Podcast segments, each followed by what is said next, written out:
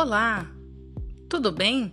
Aqui é a professora Érica do Vale, gravando mais um programa Ondas do Saber. Hoje, na aula de História, estaremos vendo sobre o povoamento da América. Vamos lá? Então, geralmente nós pensamos que o povoamento do continente americano deu-se a partir do final do século XV e início do século XVI, com a chegada dos europeus no continente. Porém, o que a gente esquece que muito antes já existiam povos que aqui habitavam. Por exemplo, quando os portugueses, os espanhóis chegaram, eles encontraram grandes civilizações chamadas de ameríndias, como os, os maias, os incas, os astecas. Aqui no Brasil tinham os tupis, os geis, os guaranis. E aqui em Roraima tinham os Wapixana, Macuxi, Yanomamis existiam milhões de povos indígenas. Mas então, da onde que esse povo surgiu? Como ele apareceu? De onde ele veio? Então, existem muitas pesquisas que, com outras ciências, como a antropologia, como a biologia, como a geografia, vão fazer uma análise genética para saber onde esses povos originaram.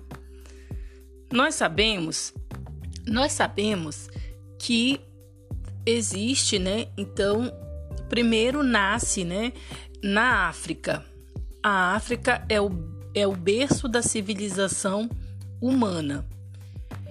E como o período era o nômade, e nesse período as características faziam com que as pessoas saíssem do seu território indo em busca de melhores condições de alimentação, né, que eles não praticavam ainda agricultura, milhões de anos eles saíram do continente africano e foram para a Ásia e outros para a Europa.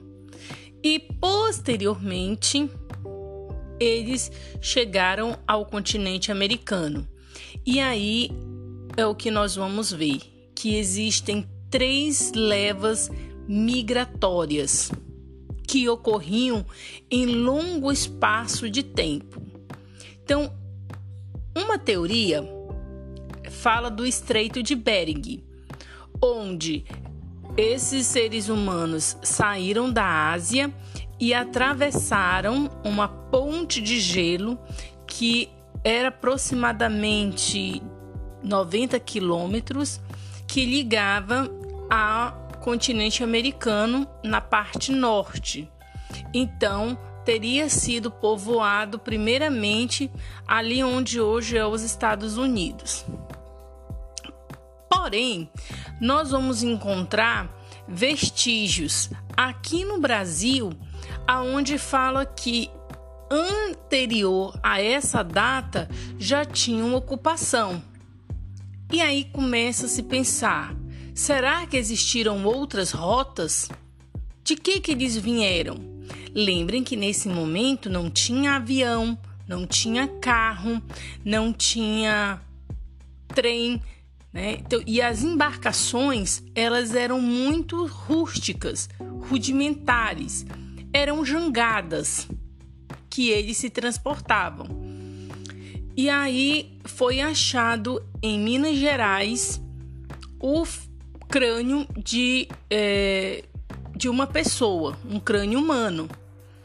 E após a análise genética, concluiu-se que era é, em virtude do resultado do DNA, que se tratava de uma mulher de origem negroide. Então, a gente começa a perceber que, além do Estreito de Bering, que ligava a Ásia ao continente americano na parte norte, teria uma outra possibilidade. E qual seria essa possibilidade? Ter vindo pelo Oceano Atlântico, saído do continente africano e ter chegado até aqui, fazendo a mesma rota que milhões de anos depois foi feita pelos navegadores portugueses, que saíram né, da, da onde eles estavam e atravessando o Atlântico. Pois bem, terceira hipótese é que eles podem ter vindo da Oceania, onde fica o país Austrália. E eles, os aborígenes, poderiam ter chegado pelo Pacífico. Ou seja, mais uma alternativa, mais outra possibilidade de levas migratórias. E como eu falei para vocês, cada leva migratória, elas não aconteceu da noite para o dia. Eles faziam longas jornadas em busca de alimento. Eles não tinham a contagem do tempo como nós temos e nem utilizavam os meios de transportes aos quais hoje nós conhecemos e fazemos uso. E isso demorava muito tempo.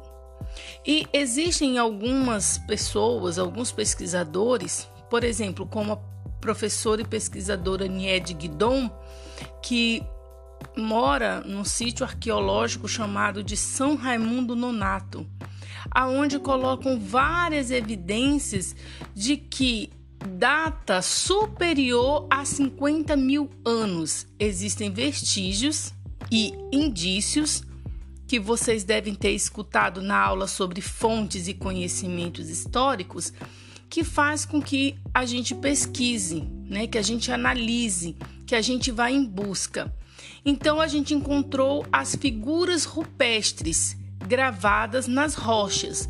As pinturas rupestres eram o meio de comunicação que se tinha, porque nesse momento da pré-história não existia sistematização da escrita, mas existia uma forma de comunicação que eram esses desenhos feitos nas gravuras, nas grutas, e que tenta ser preservada.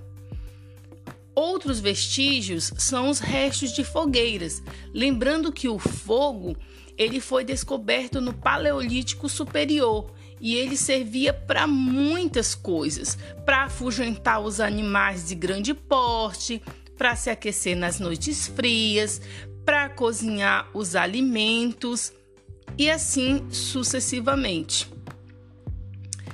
Então, quando se fala em povoamento da América, nós não podemos apenas dizer que aconteceu de uma única maneira e num único período.